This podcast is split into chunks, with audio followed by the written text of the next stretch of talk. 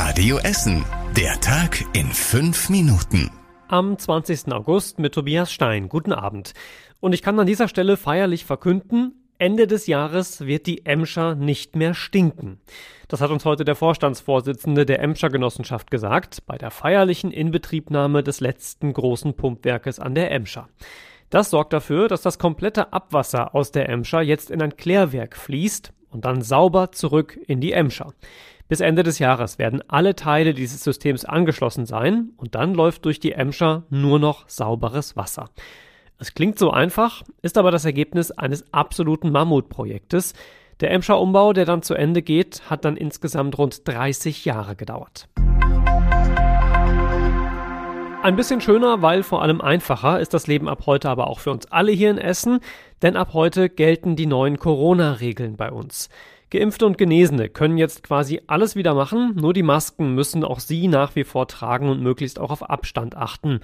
Alle ungeimpften brauchen allerdings jetzt für fast alle Aktivitäten seit heute einen negativen Corona-Test und ab Mitte Oktober müssen Sie den auch selbst bezahlen. Ihr findet natürlich alle aktuellen Corona-Regeln im Detail auf radioessen.de, könnt ihr da ganz in Ruhe nochmal nachlesen.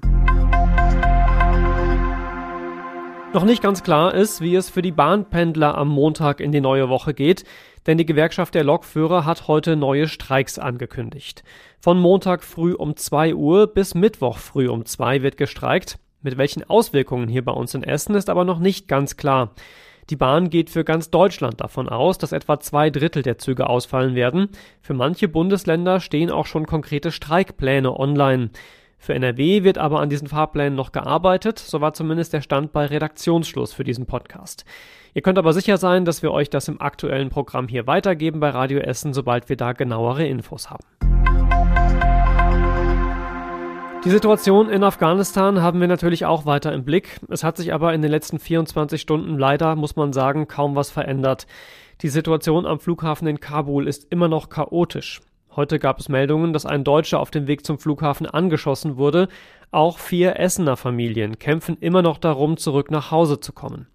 Kais aus Borbeck ist einer von ihnen. Ich habe keine Lust mehr, ich kann nicht mehr hier und ich gebe auf. Wenn das so weitergeht, ich habe kleine Kinder hier, ich komme auch nicht hier weiter. Da sind tausend Leute und die schießen überall, die Taliban und so. Wenn das so weitergeht, ich gebe einfach auf. Andere Wahl habe ich ja nicht. Am Hirschlandplatz haben heute rund 100 Menschen für mehr Unterstützung für die Menschen in Afghanistan demonstriert.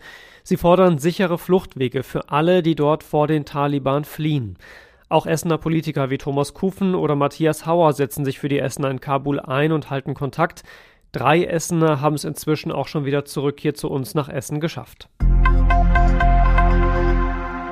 Je nachdem, wann ihr diesen Podcast heute hört, wisst ihr schon mehr als ich jetzt. Ich hoffe aber zumindest, dass Rot-Weiß Essen heute seinen ersten Heimsieg der neuen Saison holt.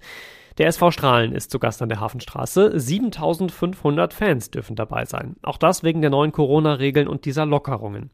Und die Fans sehen heute Abend eine ganz neue Mannschaft, denn in der Sommerpause hat Rot-Weiß elf neue Spieler verpflichtet. Wir berichten natürlich live vom Spiel. Ihr könnt also entweder noch reinhören jetzt hier bei Radio Essen oder ihr hört einfach morgen früh dann wieder rein. Dann gibt's natürlich den ausführlichen Nachbericht zum ersten Heimspiel für Rot-Weiß Essen in der neuen Saison. Das Wetter solltet ihr vor allem morgen so gut es geht nutzen, denn das wird der mit Abstand wohl schönste Tag diese Woche. Nur dünne Wolken, die Sonne kommt immer wieder raus und es bleibt trocken bei 26 Grad. Sonntag müssen wir dann schon wieder mit Regen und Gewittern rechnen und auch Montag bleibt es Stand jetzt erstmal wieder nass. Die nächsten aktuellen Nachrichten aus der Stadt gibt's morgen früh um halb acht hier bei Radio Essen. Euch wie immer jetzt einen schönen Abend und auch ein schönes Wochenende. Das war der Tag in fünf Minuten. Diesen und alle weiteren Radio Essen Podcasts findet ihr auf radioessen.de und überall da, wo es Podcasts gibt.